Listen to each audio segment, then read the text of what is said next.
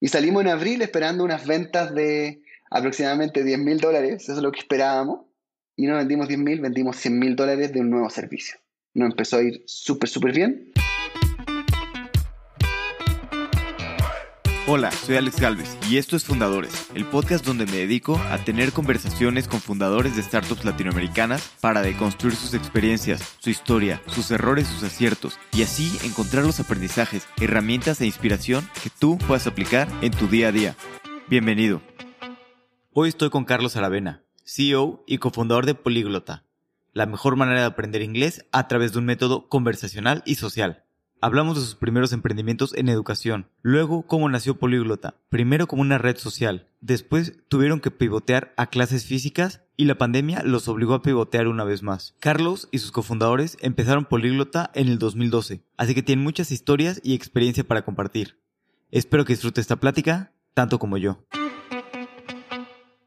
Carlos, bienvenido a Fundadores. Muchas gracias Alex, muy muy contento y espero que sea una charla bien entretenida donde podamos apoyar a los distintos fundadores de toda Latinoamérica. Así que vamos con todo nomás. Vamos con todo, encantado de tenerte por aquí. Escuché en algún momento que dijiste que, que tú siempre querías, pues desde chico, como fundar una empresa y así. Hasta, bueno, hasta que ya fundaron Políglota, ¿no? ¿Cómo, fue esto y, y, te acuerdas como cuándo te nació esta idea de que querías empezar algo? ¿O es algo que como que siempre has tenido? ¿Cómo fue? Desde pequeño. Desde pequeño, mi, mi papá era emprendedor, un emprendedor con mucha fuerza, con mucha, de alguna otra forma, capaz de tener un alto grado de resiliencia. Era pésimo como emprendedor. Hacía un negocio y quebraba. Pero uno es un negocio, fue un taller mecánico, y yo creo que ese es el que me marca. Porque yo lo ayudé mucho y siempre me acuerdo esa atención especial por el cliente. Entonces, por ejemplo, llegaba un vehículo a hacer su revisión, y mi papá lo primero que hacía era como ofrecerle una Coca-Cola al cliente y se sentaba mientras esperaba su revisión. Estamos hablando de los años 90, por ahí. Entonces, esas cosas como que me marcan un poco eh, referente a la atención y también a la forma de poder ganar dinero. Me acuerdo que siempre cuando chico limpiaba primero las, las llantas de los vehículos, los vidrios, después realizaba cambios de aceite y siempre me estaba ganando esa propina que para mí fue muy natural desde pequeño. Entonces eso marca un poco la, la, vida de querer ser emprendedor, pero también de poder tener un foco especial en el cliente, en la persona, en buscar la necesidad y que esa persona se sienta muy bien cuando uno es capaz de hacer este delivery del servicio. Y de ahí que siempre me he acordado que quiero hacer mi negocio, solamente que después al madurar esa idea, hay tres componentes que he mantenido como tatuado en la piel.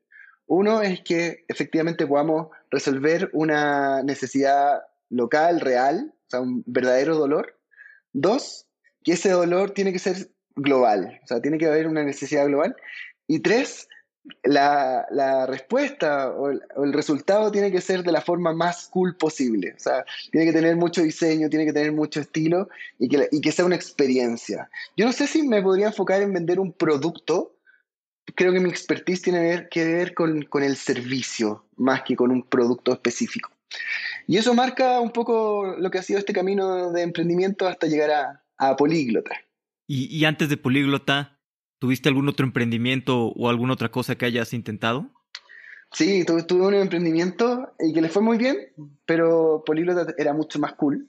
Siempre con el rubro de la educación. Me acuerdo cuando estaba en la universidad, vivía en un hogar de estudiantes con 50, 60 estudiantes que eran de Chile, de regiones, de muy buenas universidades en Chile. Y lo que hice fue armar una página web que podía ayudar a niños en diferentes materias, en, clases particulares, clase 1 a 1. Entonces los papás a mí me compraban, eh, se llamaba Super Promedio, entonces los papás me compraban horas de clase y yo enviaba profesores universitarios o alumnos universitarios a hacer clases a niños. Y eso me resultó súper, súper bien. Con eso logré financiar gran parte de la universidad. Y también fueron dos años que financiamos Políglota con esa empresa, porque Políglota en, sus primeros pivoteos no tenía un modelo de negocio. Entonces nos sirvió justamente como para dar foco y para dar un, un lifetime a la compañía. Y mencionas que Políglota cuando nació no tenía buen modelo de negocio durante los primeros años y lo financiaban con esta otra empresa. ¿Cómo fue esto que dos años pues no está generando suficiente dinero? Mm. A ver, un poco para ir contando cómo funciona todo. Desde Políglota. Políglota, que es hoy?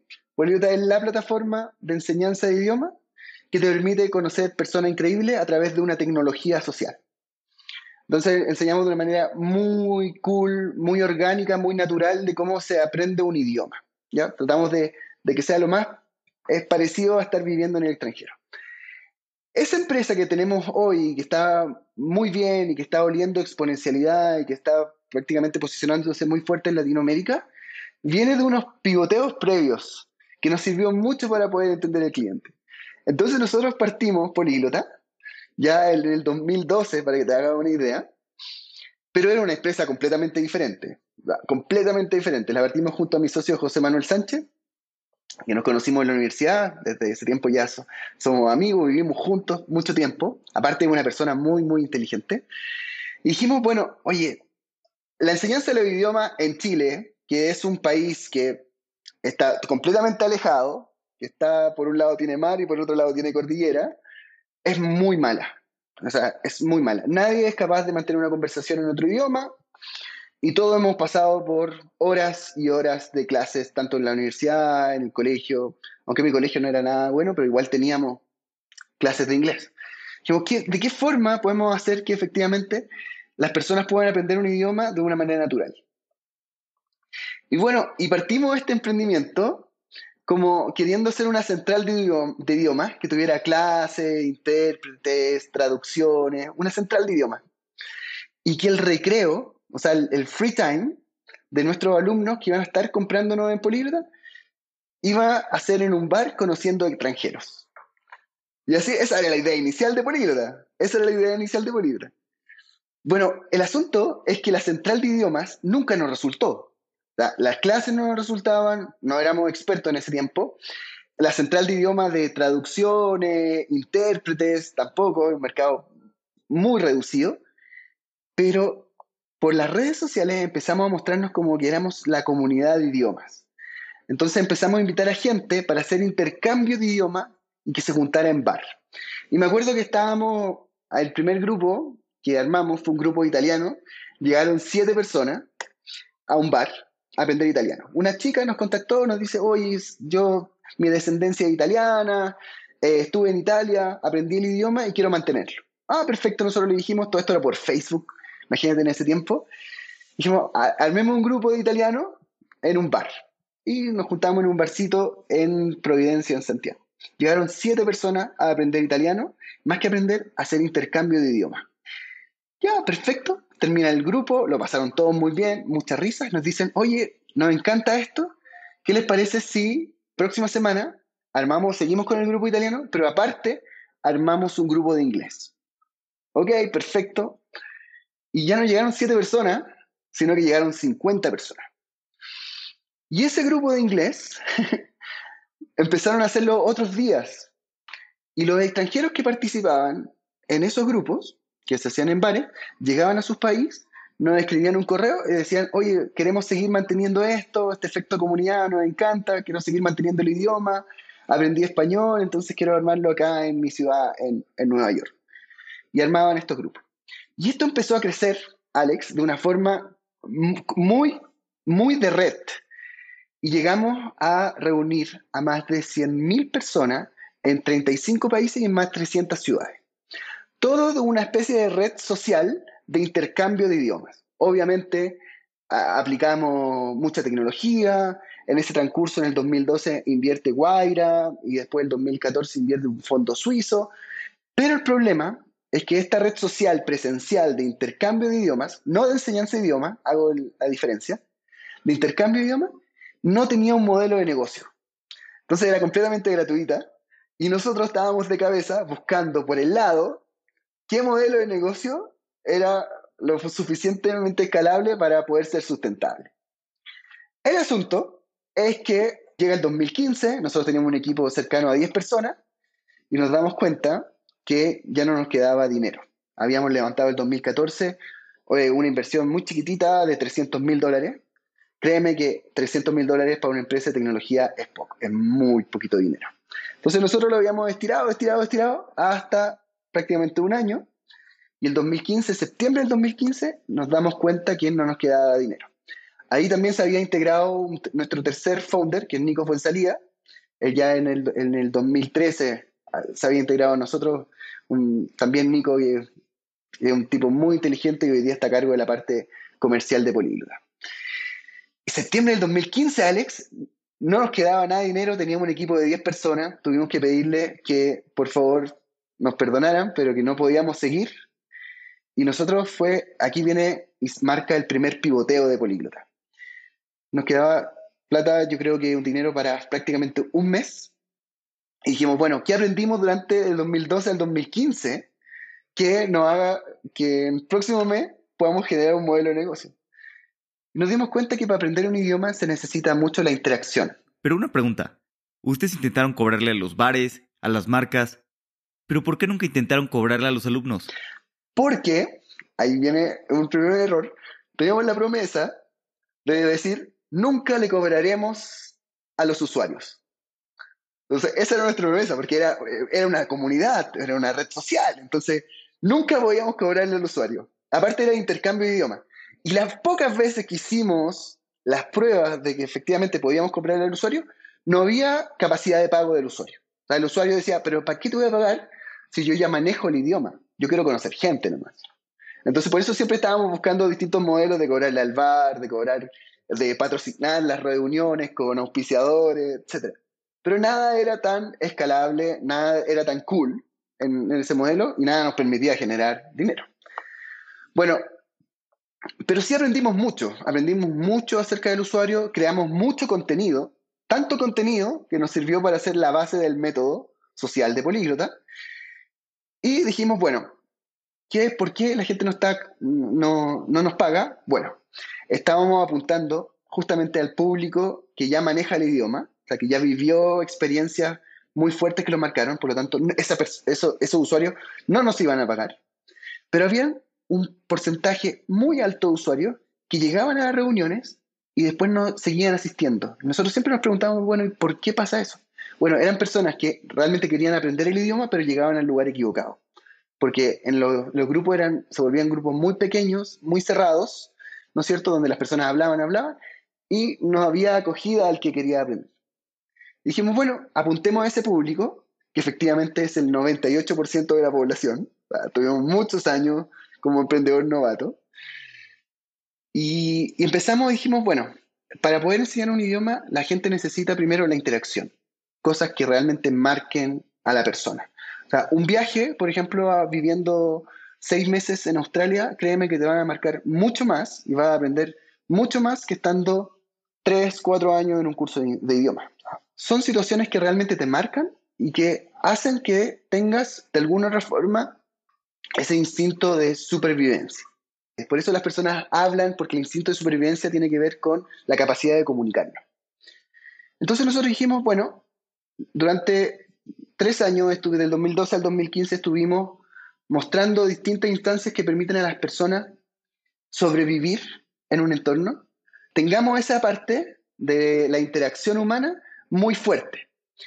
Y cambiamos entonces ese bar por un café, ya no que cualquier persona pudiera ser un voluntario en crear un grupo, sino que pongamos un coach, un profesor que guíe las sesiones, y ya no grupos de 50 personas en un bar, sino que grupos pequeños de 5 personas.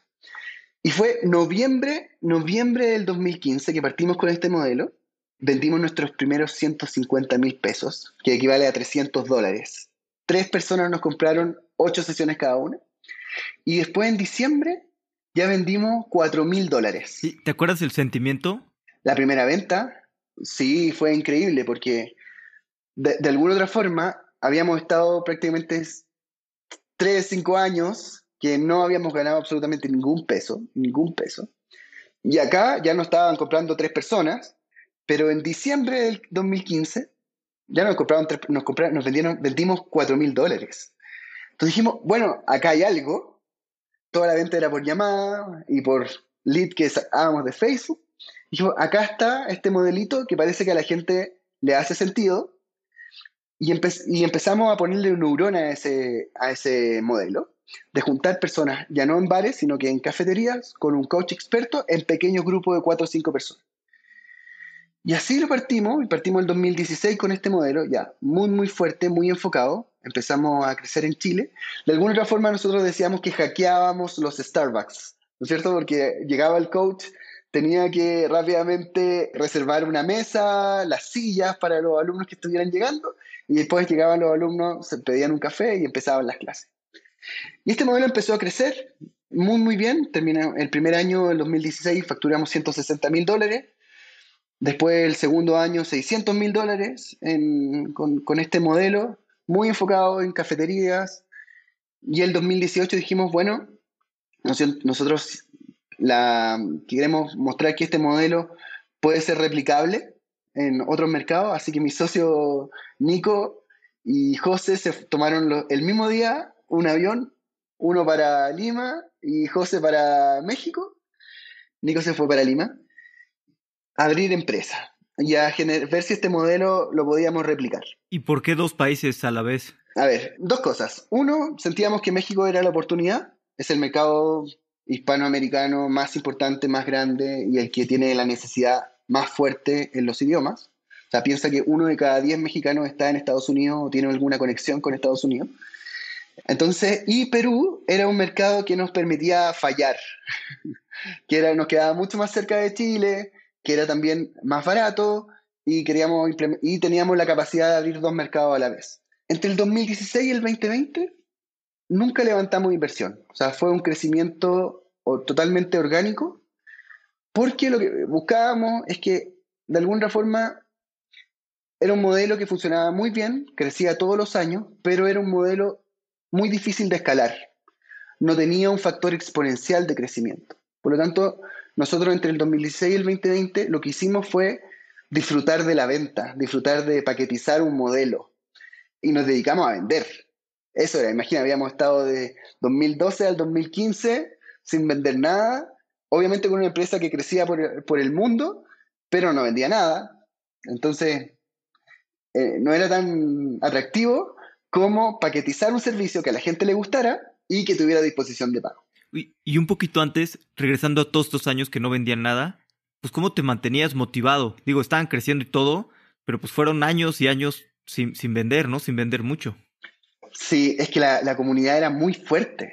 La comunidad era súper fuerte, porque imagínate, juntábamos personas de manera presencial.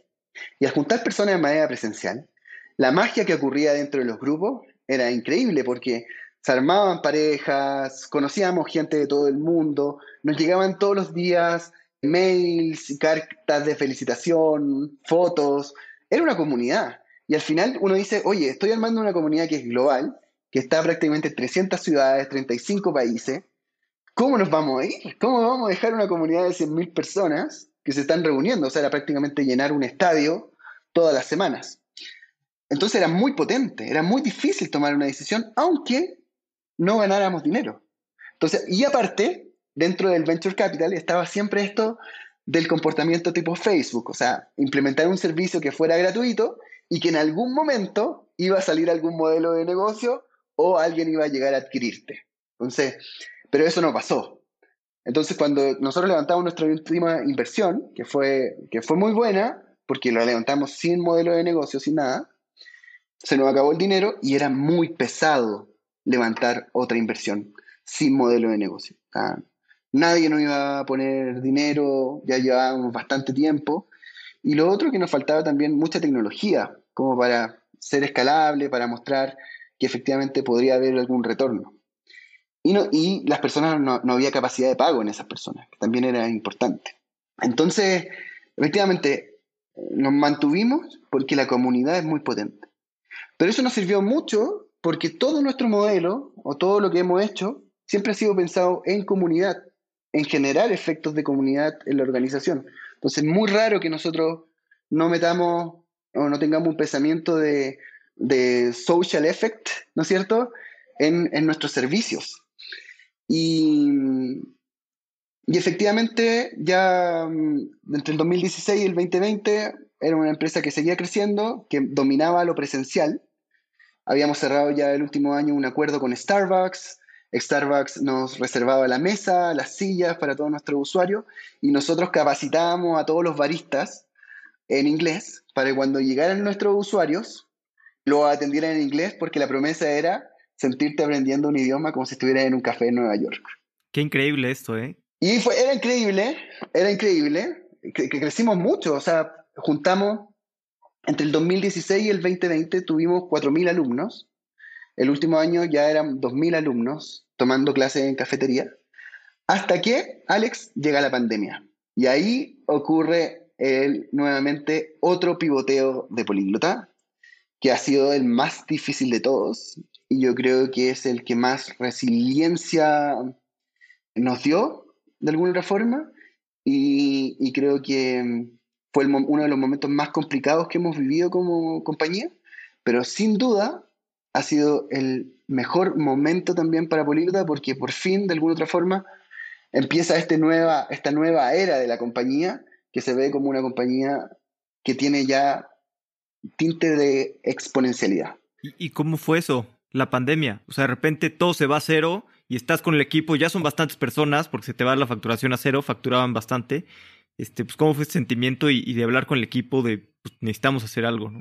Alex, 15 de marzo, 15 de marzo del 2020, todos los Starbucks, todos los Juan Valdés, todos los Cielito Lindo, todo cerrado.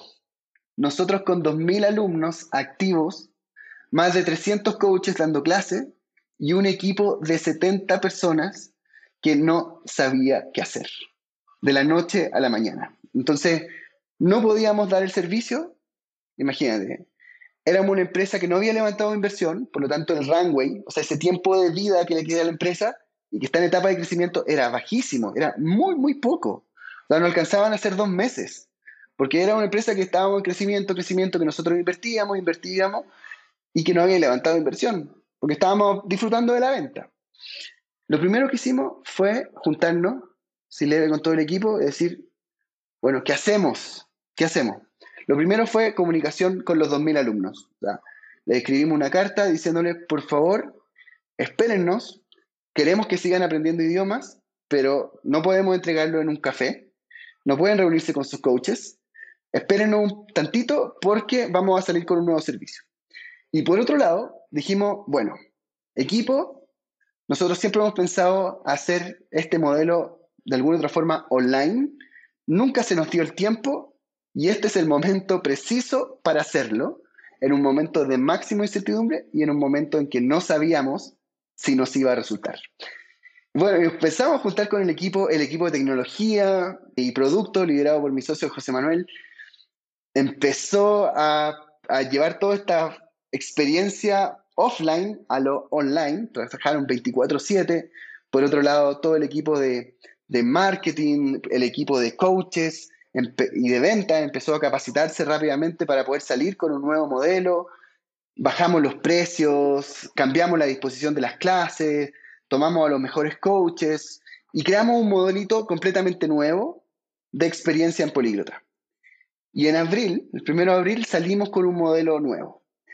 Nosotros esperamos venta, obviamente hicimos todo lo que nos decían los manuales. O sea, imagínate todos los fondos de inversión de alguna otra forma estaban todos escribiendo manuales de lo que había que hacer, bajar sueldo, el rango de las empresas que había que tener la mayor disponibilidad para poder alargarlo, o sea, bajar absolutamente todo, hacer despidos. Nosotros no hicimos despidos, ninguno, pero nos bajamos el sueldo mucho. O sea, fue totalmente proporcional a la compañía.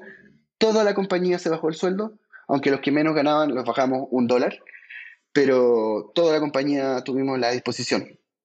70 personas. Y salimos en abril esperando unas ventas de aproximadamente 10 mil dólares, eso es lo que esperábamos.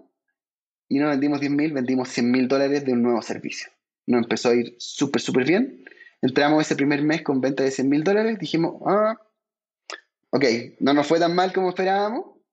Y sigamos, parece que por aquí va. Y ahí efectivamente empezamos con este MVP rápidamente que se el primer, imagínate, estábamos saliendo el primer mes con un servicio que era un, realmente un producto mínimo viable y empezamos a vender, a ver cómo nos iba y nos empezó a ir bastante bien. El NPS, el Net Promoter Score, de los alumnos empezó a crecer bastante y todos estos 2.000 alumnos se empezaron a pasar a este servicio online de a poco, de a poco, de a poco. Bueno, para que te haga una idea de cómo nos empezó a ir, entre el 2016 y el 2020 tuvimos 4.000 alumnos. Hoy día, desde abril del 2020 hasta la fecha, ya tenemos más de 30.000 alumnos. Las proporciones son totalmente diferentes. Y empezamos a sentir este, este olor a exponencialidad, que es justamente la etapa en la que estamos ahora. Entramos a Y Combinator también en el, en el batch de, del año pasado, primer cuarto del año pasado, 20, 2021, y eso también nos dio todo un sentimiento mucho más claro de cómo construir empresa, de cómo mejorar las tecnologías. Hoy día hay una tecnología social por detrás que a la hora de poder entregarte un curso de idiomas, te reunimos con personas que tienen intereses en comunes, con personas que tienen el mismo nivel, con profesores que hacen match contigo también, efectivamente, para poder generar esta experiencia social a la hora de aprender.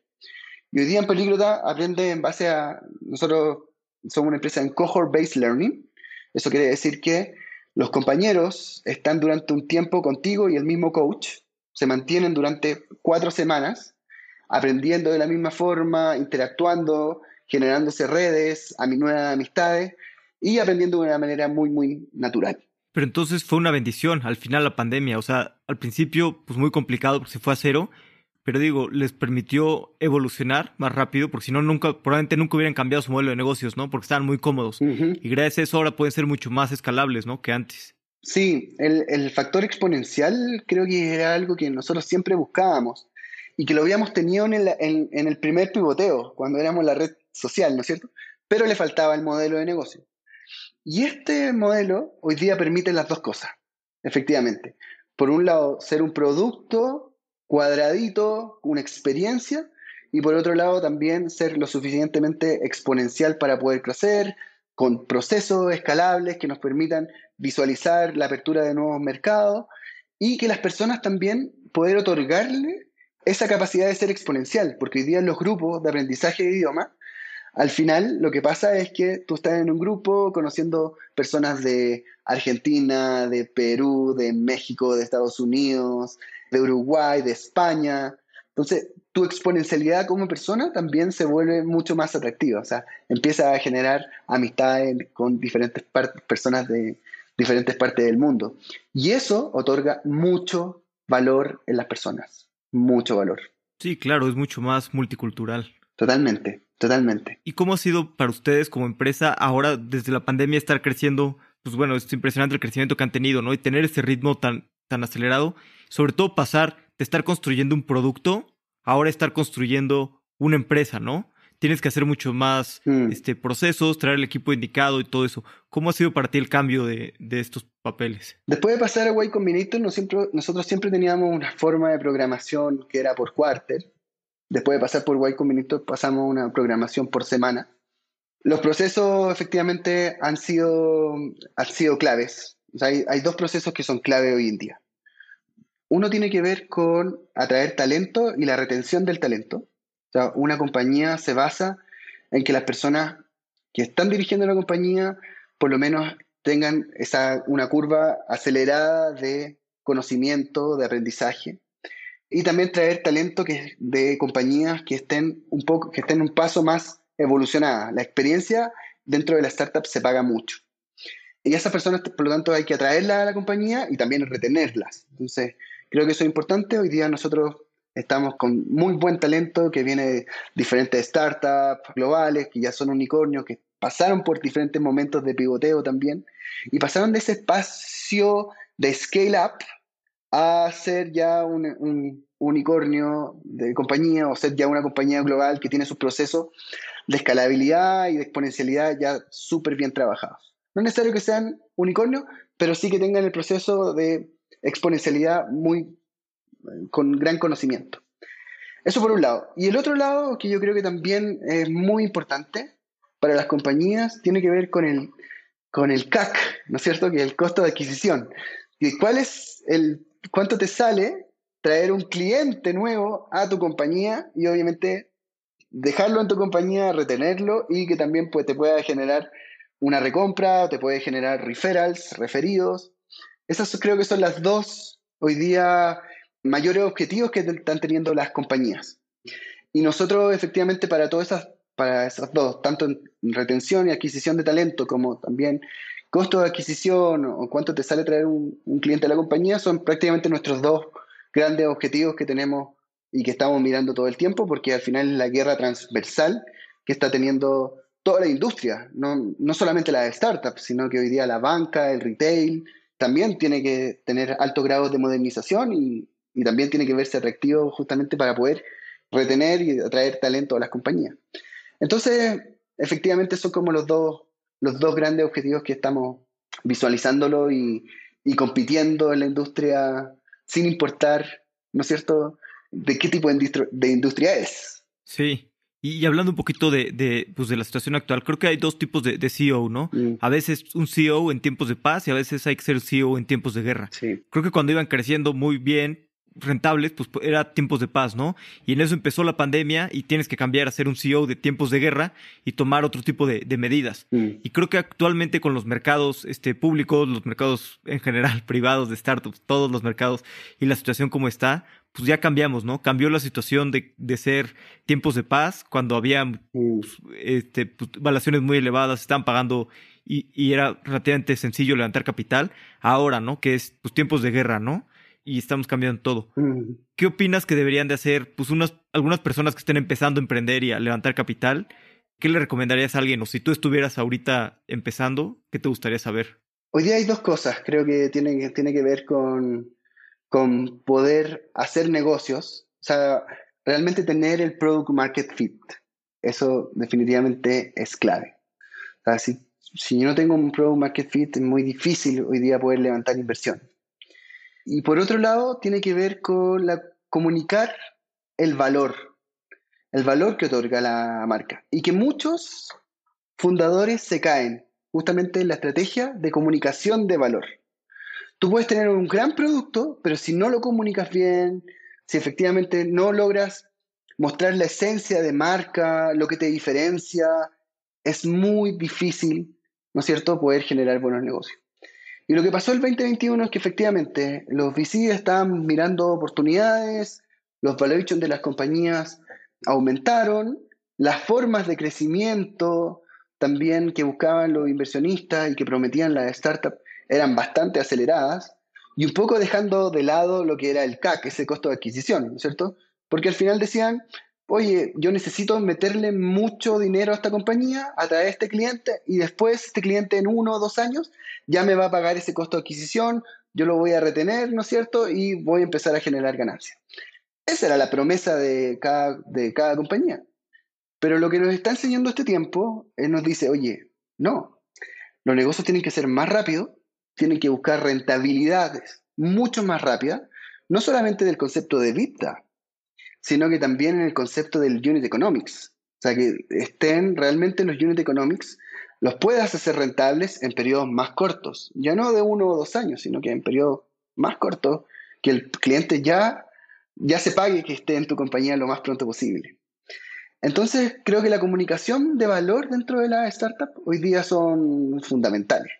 Y eso tiene que ver con un entendimiento de tu product market fit, entendimiento de tu servicio o producto, entendimiento de la necesidad que tiene, de los dolores que tiene el cliente, para que, sea, para que te pueda, adquirir de alguna forma tu, servicio, sin importar si es un producto, si es un servicio, si es una venta online, asistida o no asistida. creo que eso hoy día, hoy día es clave. Y hablando en eso de marca, ¿cómo lo hacen ustedes para diferenciarse, sobre todo en un mercado que, que hay tanta competencia, ¿no? Como es el mercado de idiomas. Sí, nosotros sentimos que efectivamente el mercado del idioma es ultra competitivo, hay mucha oferta, pero nosotros igual vamos más allá del idioma.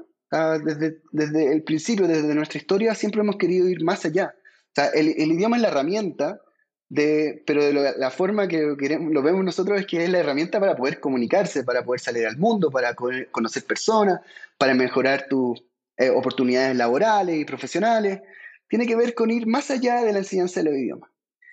Y ese es nuestro propósito. O sea, nosotros en verdad queremos lograr una América que tenga un nivel de conversación por lo menos intermedio en adelante, para poder salir al mundo. Nosotros hoy día en Latinoamérica, un 2% de la población es capaz de mantener una conversación en otro idioma. Un 2%. Si ese 2% cambia a un 10%, créeme que somos un continente mucho más desarrollado, un continente abierto al mundo, empático, que quiere conocer y respeta las diferentes culturas, que está abierto a nuevos negocios, que puede comercializar con, prácticamente con todo el mundo sin ningún problema. O sea, hay una misión mucho más fuerte en Políglota que solamente enseñar idiomas. Y cuando se tiene esa visión mucho más fuerte, lo queremos enseñar de una manera más real posible. Hoy día una persona en nueve meses en sea, una persona que sabe muy poquito en nueve meses, ya puede tener conversaciones reales, ya puede hacer una entrevista laboral, ya puede hacer una presentación, un keynote a, los clientes en, en, el extranjero sin problema, puede tener conversaciones interesantes en cualquier parte del mundo. O sea, porque vamos más allá del aprendizaje de idioma. Y la industria se ha enfocado netamente en contenidos, en enseñar contenido, enseñar reglas gramaticales, en que las personas no están interactuando. Y la clave de aprendizaje del idioma es que las personas interactúen, que tengan momentos que realmente las marquen para poder generar este, esta conciencia de aprendizaje y que pierdan, pierdan el miedo a hablar. Si yo creo que todo el mundo en, en América Latina, por lo menos desde el 90 en adelante, todos tuvimos clases de inglés en los colegios porque era obligatorio. Tanto colegios del gobierno como privados, todos. absolutamente todos. Entonces, por lo menos en la América Latina todos tenemos alguna base. El problema es que hay mucho miedo a la equivocación, ¿no es cierto? Porque la equivocación siempre fue castigada y en los idiomas es obvio que te vas a equivocar. Es obvio. Entonces necesitas tener una personalidad para poder hacerlo, necesitas tener el instinto de sobrevivencia y eso es un poquito también lo que, lo que hace Políglota, que genera un entorno de mucha confianza con personas que te van a caer muy bien, que tienen interés en común contigo. Entonces bajan los miedos, aumenta la confianza y vas recibiendo feedback instantáneo. Y al final se mantiene esta forma muy natural de aprender un idioma, donde la gente lo pasa bien, se ríe, va conociendo a otras personas, está este efecto de comunidad. Créeme que las conversaciones en los grupos de idioma siguen más allá de la clase, en verdad se crean realmente amistades y así nos pasa, o sea, muchas hoy día nos llegan correos de personas, fotos de alumnos que se han juntado, que se han juntado con su coach, que se han armado grupos en diferentes partes del mundo, porque al final es la forma natural de aprender y es que con cosas que realmente te marquen. Al final, cuando estábamos en el colegio o en la universidad, los mejores profesores fueron aquellos que nos marcaron y que nos dieron una luz y eso es lo que nosotros tratamos de hacer en cada grupo que funciona el políglota, de generar experiencias que realmente marquen a las personas y hagan que ese proceso de aprendizaje sea mucho más natural. Y esa es la forma natural de aprender el idioma al final. Pero para nosotros, como te digo, vamos mucho más allá de ser un curso tradicional. No, queremos darle esa exponencialidad a las personas.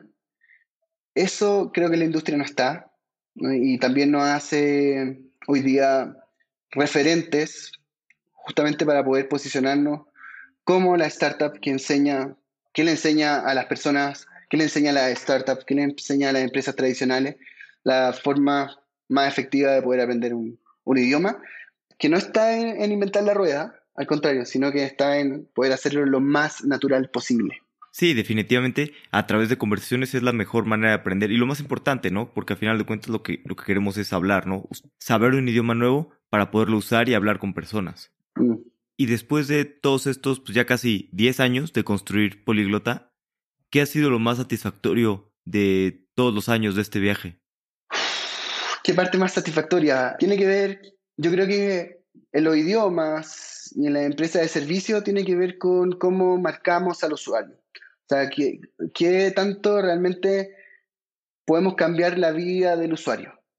Esa, línea que tenía, esa meta que tenía un alumno de poder aprender un idioma para poder irse al extranjero, para trabajar como un nómada, como un nómada digital, em, que, ese sueño que tenía un usuario de poder trabajar en una empresa internacional, creo que esas cosas es lo que más nos satisface.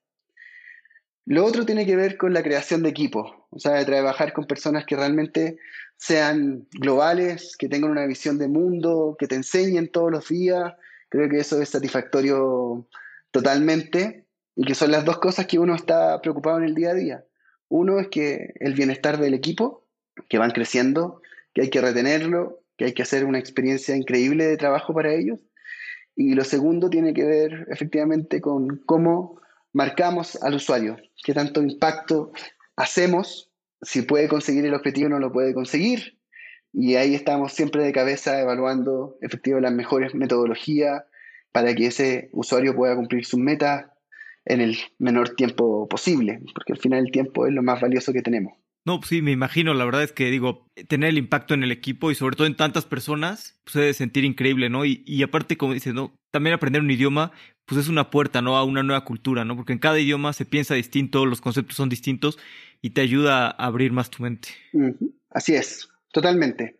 Y como te digo, si pasamos de este 2% de la población de América Latina que es capaz de mantener una conversación, lo pasamos a un 10%, realmente estamos cambiando la historia de un continente. Nos volvemos un continente mucho más amable, cercano, con mayor empatía, que respeta las culturas, abierto al mundo, con capacidad de negociar de manera diferente con todos los otros países. realmente creo que las oportunidades que nos puede dar y brindar que las personas hablen otro idioma hoy día es fundamental. Ese es el caso desde el continente, pero a una persona que cambiemos, hoy día las mejores oportunidades siguen estando en inglés. La poder para trabajar en una empresa como Facebook, como Amazon, está en inglés, pero está simplemente una llamada por Zoom de distancia. O sea, está súper, súper simple, pero la única barrera que nos falta es superar la del idioma. Porque el talento está, y hay un talento de nivel global, o sea, un, high level en Latinoamérica. O sea, la inteligencia está, no nos diferencia en nada con, con el resto de los otros países, al contrario, el talento está, sin embargo, la barrera del idioma hay que superarla. Totalmente.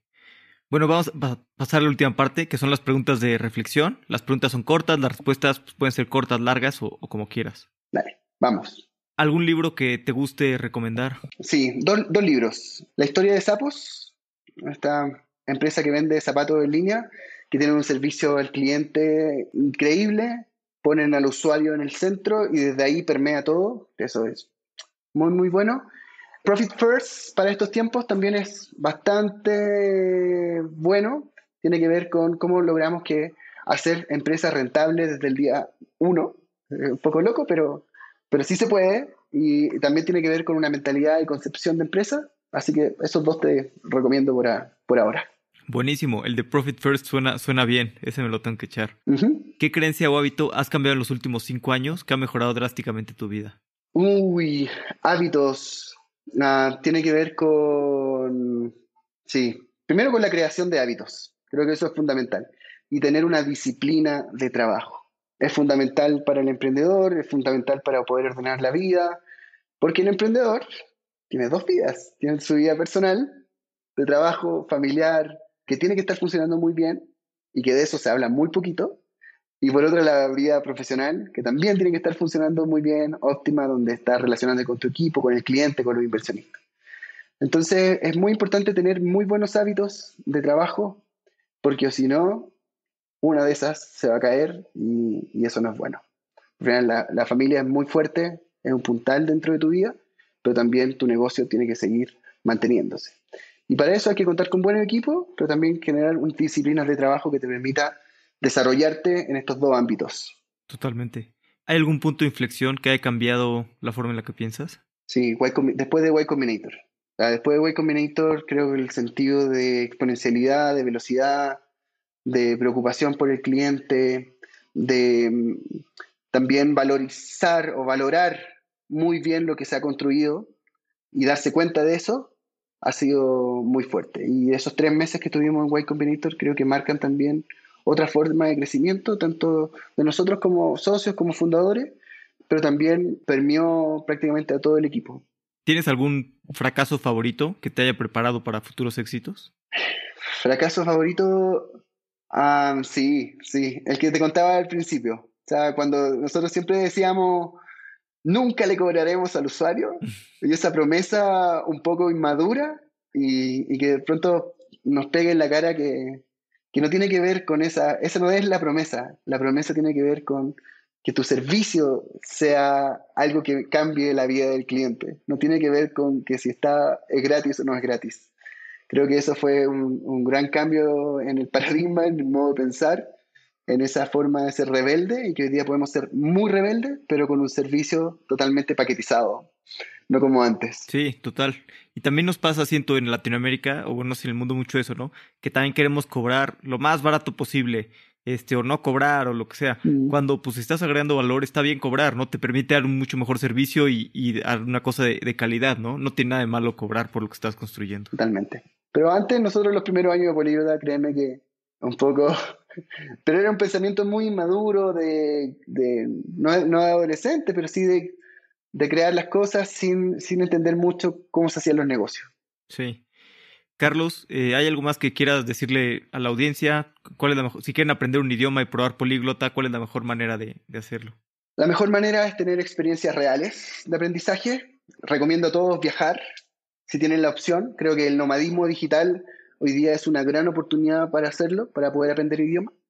Pero aquellas personas que no tengan esa posibilidad, creo que hay una forma mucho más simple, más barata y que tiene exactamente también el mismo impacto que aprender en políglota. Y por otro lado, hablarle a los emprendedores del momento en, el, en el, que estamos. Es un momento donde tenemos que tener mucho foco en el negocio, mucho foco en el product market fit, en poder comunicar muy bien el valor dentro de las compañías. Todos creo que tenemos productos que son realmente impresionantes, pero hay que darle una vuelta del cómo se comunica hacia el cliente, creo que eso es importante, para poder salir bien parados de esta crisis que no sabemos cuánto tiempo va a durar. La economía es muy cíclica, así que obviamente después vamos a llegar a otros tipos, a otros tiempos, pero sí es importante recordar que esto es una maratón, no es un sprint de 100 metros, al contrario es una maratón y hay que estar en el camino. Hay que mantenerse estables, constantes para poder seguir creciendo. Las curvas de crecimiento hoy día son importantes, pero no tienen que estar totalmente aceleradas. Hay que mantenerse en el camino. Eso es como un poquito el consejo que puedo, que puedo dar.